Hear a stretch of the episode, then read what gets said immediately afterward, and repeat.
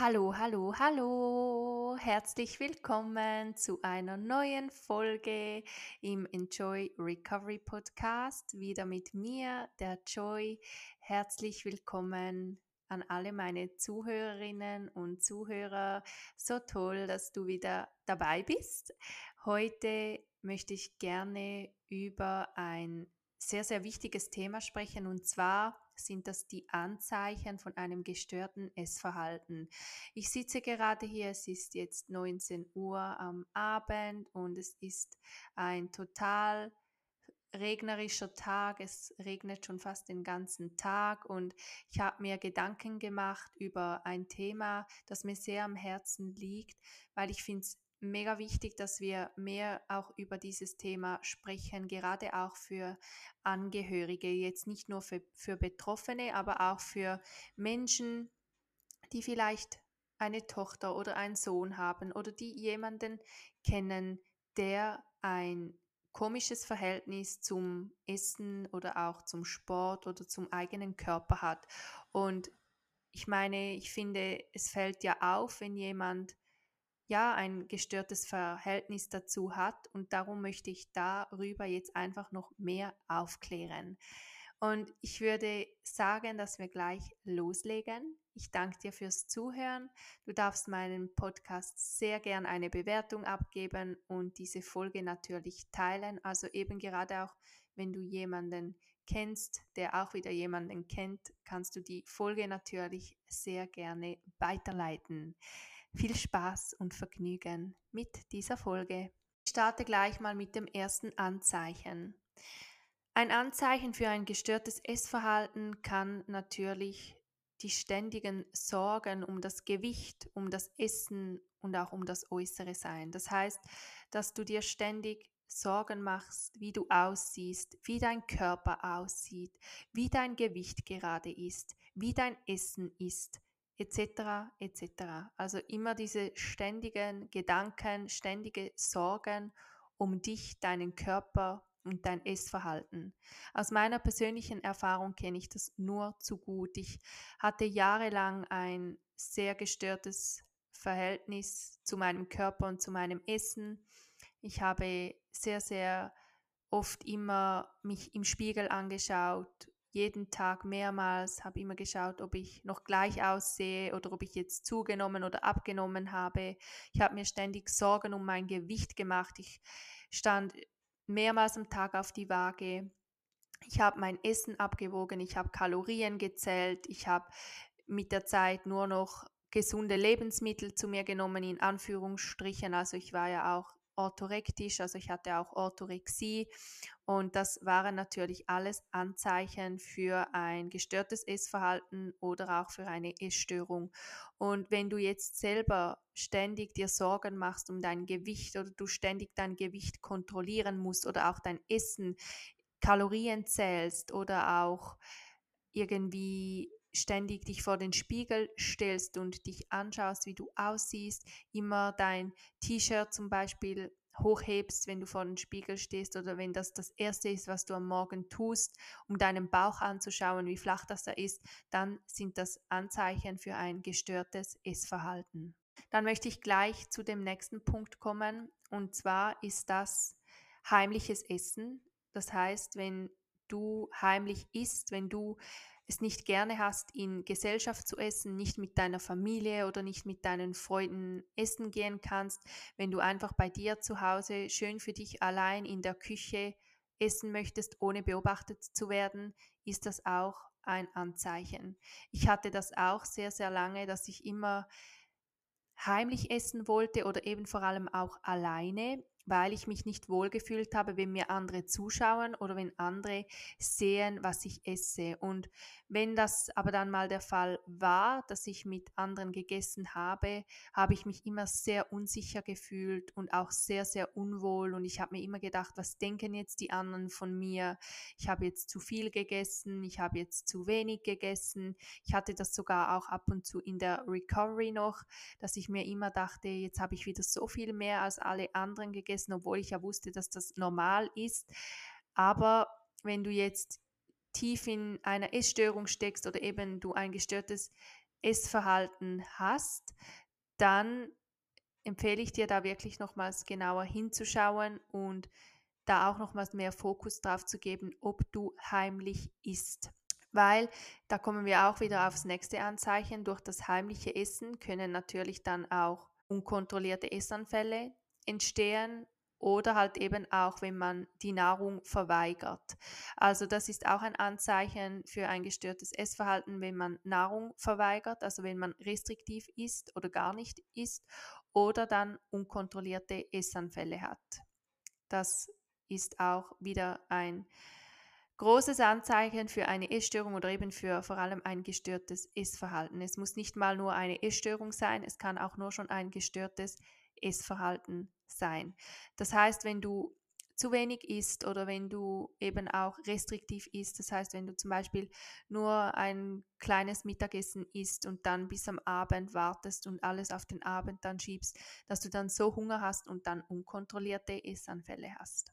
Nächstes Anzeichen ist die Panik vor dem Zunehmen. Also wenn du sehr, sehr Angst hast vor der Zunahme, kann das natürlich auch wieder auf ein gestörtes Essverhalten oder auch ein gestörtes Körperbild führen, wie auch das Ablehnen vom eigenen Körper. Und es ist einfach auch wichtig zu sagen, dass wenn der Leidensdruck sehr, sehr groß wird, dann ist, sind das Anzeichen für gestörte Essverhalten oder für ein gestörtes Verhältnis. Weil oftmals gibt es ja auch Menschen, die auch viel ans Essen denken, aber die sind zum Beispiel vielleicht Koch, die müssen ja auch an das denken und haben kein gestörtes Essverhalten. Also eben es geht wirklich darum, wenn der Leidensdruck sehr, sehr hoch ist, dann spricht man von einem gestörten Essverhalten.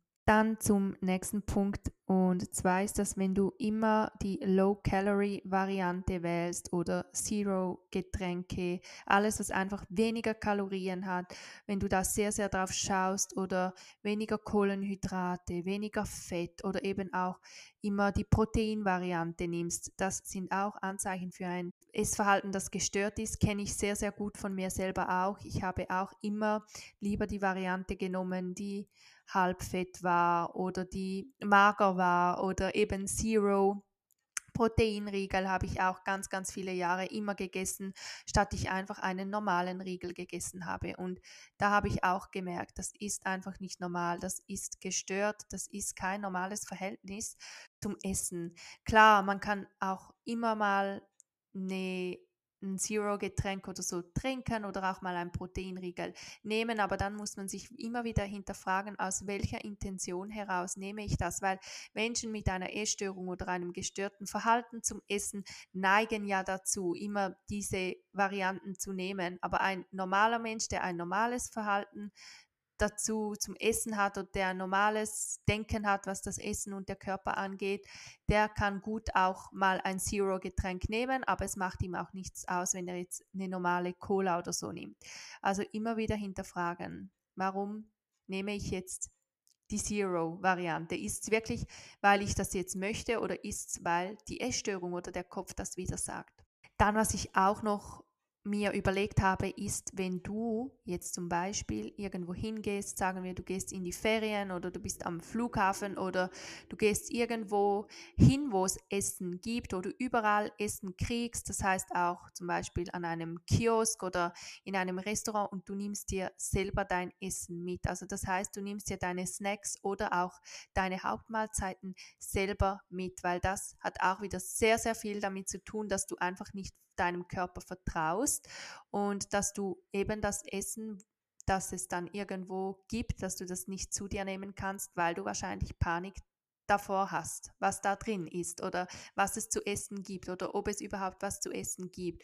Und klar, ich sage nicht, dass man keine Snacks oder keine Mahlzeiten unterwegs mitnehmen kann und essen kann, aber wenn du das immer wieder machst und wenn das für dich auch wie eine Routine geworden ist, dass du gar nicht mehr auswärts essen kannst oder dass du gar nicht mehr irgendwo eben zum Beispiel am Flughafen, an, in einem Restaurant oder an einem Kiosk oder sonst irgendwo oder auch wenn du jetzt an eine Party gehst oder ein Fest gehst und wenn du dir da deine Snacks oder deine, dein Essen mitnehmen musst, dann ist das auch wieder ein Zeichen dafür. Dann der nächste Punkt, wenn du zum Beispiel heute Abend geplant hast, dass du zu Hause essen möchtest, weil du noch Avocado und Brot hast und dann spontan dir eine Freundin oder deine Familie sagt, hey, komm doch heute Abend zu uns essen und du hast ja das aber schon eingeplant und du dann richtig Panik kriegst. Das heißt, wenn du da gar nicht flexibel bist und du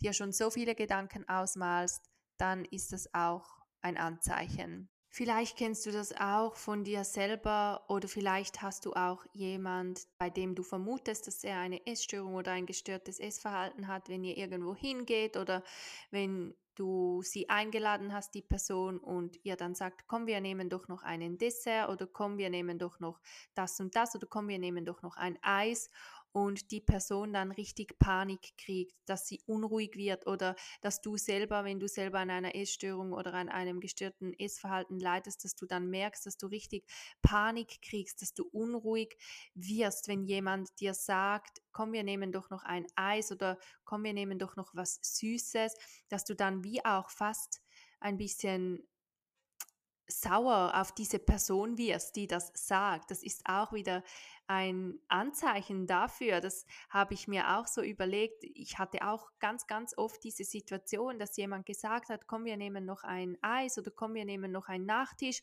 und du dann richtig Panik in dir verspürst hast, weil du dann dachtest, nein, ich darf das nicht, das ist zu viel, das ist ungesund oder das liegt jetzt nicht mehr drin oder dann muss ich nachher wieder Sport machen und dass du dann wie auch ein bisschen, wie gesagt, sauer oder enttäuscht von dieser Person bist, die diesen Vorschlag bringt oder auch wenn dann die Kellnerin kommt und dir dann den Nachtisch bringt, dass du dann enttäuscht bist von der anderen Person, obwohl sie es ja nur gut gemeint hat für dich. Also vielleicht kennst du das auch. Ich persönlich finde auch, wenn man alles, was man isst, auf den Abend schiebt, das heißt, wenn man am Tag schon isst, aber sehr, sehr wenig. Also am besten kein Frühstück oder nur wenig Frühstück und mittags nur ein kleiner Lunch und man dann am Abend alles isst oder dass man dann am Abend einfach die größte Mahlzeit zu sich nimmt. Das finde ich auch, dass das ein sehr gestörtes Essverhalten ist. Klar, es gibt wieder Menschen, die sagen, das ist gut, wenn man am Abend am meisten isst, aber ich finde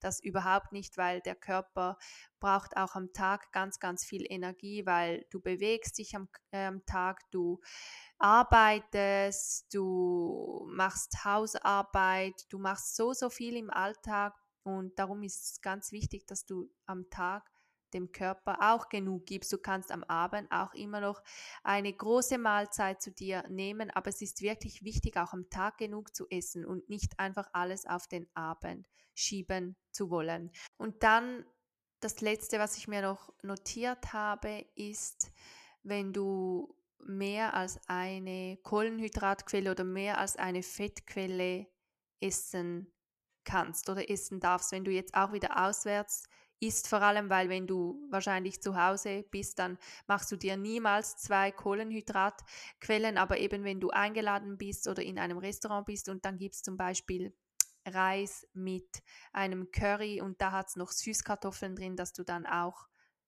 am liebsten austicken würdest oder dass du schon wieder sehr, sehr Panik kriegst.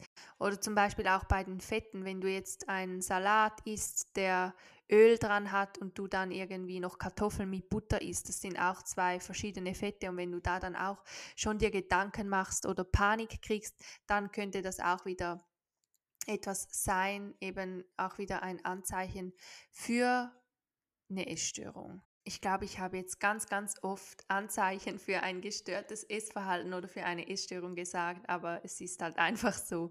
Und wenn du dich jetzt fragst, ja, was kann ich denn tun, wenn ich merke, dass ich Anzeichen dafür habe oder wenn ich eine Person kenne, die genau diese Dinge tut oder dass es mir einfach auffällt, dann ist es wichtig, die Person mal darauf anzusprechen. Und du merkst dann schnell, ob sie ehrlich ist oder ob sie nicht ehrlich ist. Ich finde, Hilfe holen ist einfach dann der nächste Schritt oder ist auch ein wichtiger Schritt, jetzt gerade wenn du selber weißt, dass du auf diese Anzeichen zutriffst, dann ist wie gesagt, sehr wichtig, dass du dir Hilfe holst und dass du auch mal in dich investierst. Also ich kann dir auch wieder von mir sagen, ich habe über die letzten sieben, acht Jahre sehr, sehr viel in mich investiert. Ich habe immer wieder was Neues ausprobiert. Ich habe ganz, ganz viel Geld auch ausgegeben, eben in mich und für mich. Und darum finde ich es wichtig, dass man da halt einfach auch mal ausprobiert, dass man mal experimentiert. Sei es, dass man mal ein Coaching bucht, zum Beispiel ein Coaching bei mir. Ich bin ja Bewusstseinscoach und habe mich auf Essstörungen und auch auf Selbstliebe, auf Körperakzeptanz spezialisiert und ich begleite jetzt auch schon mehrere Frauen und es ist einfach so toll, diese Fortschritte zu sehen, die sie machen. Und darum sage ich dir, es lohnt sich einfach so sehr mal Geld für sich auszugeben, was Gutes für sich zu tun. Man kommt wieder so, so weit und man lernt wieder so vieles Neues dazu, auch gerade wenn du dich dann mit mir austauscht, weil ich weiß echt aus eigener Erfahrung, um was das es geht. Und ich weiß, dass es wirklich auch möglich ist, von all diesen Gedanken wegzukommen und dass es einfach so schön ist, wenn man mal da ankommt, wenn man nicht immer ständig diese Gedanken um sein Gewicht, um sein Essen, um seinen Körper hat, wenn man sich selber annehmen kann, egal wie man aussieht, egal wie viel das man man wiegt, egal was man isst. Ich habe auch so viele Jahre wollte ich immer an diesen Punkt kommen und jetzt stehe ich da und wie gesagt, es lohnt sich einfach nur ganz, ganz fest mal was für sich zu tun, mal was Gutes, was einem wieder weiterbringt. Also wirklich mal die Persönlichkeit weiterzuentwickeln, mal mit jemandem zusammenzuarbeiten und zu schauen, hey, wo führt es mich hin? Weil ich im Coaching arbeite lösungsorientiert. Ich schaue mit dir, wo möchtest du hin?